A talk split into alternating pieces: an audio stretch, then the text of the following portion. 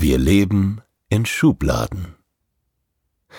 Es gibt mittlerweile so unglaublich viele Kinder mit medizinischen Diagnosen. Oft dienen die Diagnosen schlicht dazu, uns eine vermeintliche Erklärung für abweichendes Verhalten zu bieten. Daraus wollen wir dann ein entsprechendes Hilfsangebot entwickeln. Okay, sehr okay sogar. Die gute Absicht dahinter ist schließlich zu helfen. Aber ginge das nicht vielleicht auch ohne ein festgeschriebenes Defizit? Diese elementare Frage hat sich zumindest als therapeutische Kernaufgabe für uns aufgedrängt. Aufklärung, Verständnis, Unterstützung zu bieten, ohne vorher das Selbstwertgefühl weiter anzukratzen durch einen Stempel. Den Stempel bringt die Diagnose mit sich. Er brandmarkt Betroffene, weil scheinbar etwas grundsätzlich defekt ist. Du funktionierst nicht richtig.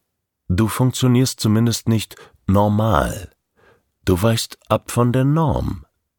Aber wir helfen dir, so gut es eben mit deinem Defizit geht. Vielleicht ist es sogar möglich, so normal wie möglich zu sein, normal zu leben. Das ist nicht in Ordnung. Es ist für uns nicht in Ordnung. Das stimmt etwas nicht. Das hat sich für uns immer weniger gut angefühlt und entsprechend in der Folge auch nicht für die Familien. Für Jugendliche war und ist die Akzeptanz einer Diagnose noch herausfordernder, da sie aufgrund ihrer Entwicklung bereits in einer metamorphischen Krise stecken und somit über kein gefestigtes Ego verfügen. Also wozu dienen dann Diagnosen wirklich? Wir Menschen versuchen alles in abgrenzenden Kategorien zu sortieren. Dies dient uns zur Orientierung. Das gibt Sicherheit und vereinfacht das Leben. Im Geschäft wird nach Warengruppen sortiert. Frische Lebensmittel, haltbare Lebensmittel, Elektronik, Spielwaren, Kleidung, Kinder, Damen, Herrenbekleidung, Oberbekleidung, Wäsche, Accessoires, Schuhe. Lebewesen werden nach Gattung kategorisiert, im Zoo zum Beispiel auch nach Lebensraum oder Kontinent. Pflanzen werden ebenfalls beschrieben nach Sorten und Bedürfnissen. Zimmerpflanze oder für den Garten. Oder beides. Sonnig, Halbschatten, Schatten. Welche Bodenzusammensetzung ist wichtig?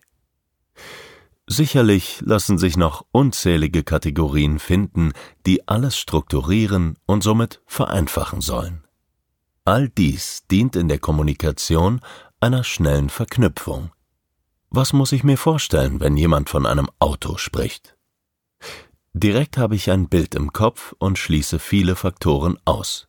Flügel sind an einem Auto nicht zu finden, und auch auf dem Wasser fährt es nicht. Doch um genauer zu wissen, was mein Gegenüber meint, gibt es weitere Spezifikationen. Kleinwagen, SUV, Diesel oder Elektrofahrzeug. Farbe, Motorisierung und so weiter.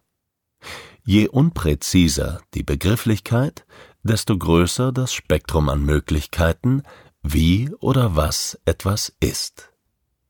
Es geht weiter. Was ist mit den Ausnahmen? Es hat immer wieder auch Ingenieure gegeben, die Autos entwickelt haben, die auch über Wasser gefahren sind. Was machen wir dann? Ist es jetzt kein Auto mehr? Ist es ein Schiff? Nein, auch nicht. Schiffe können sich schließlich nicht an Land fortbewegen. Hier bedarf es dann genauerer Erklärungen oder neuer Begrifflichkeiten.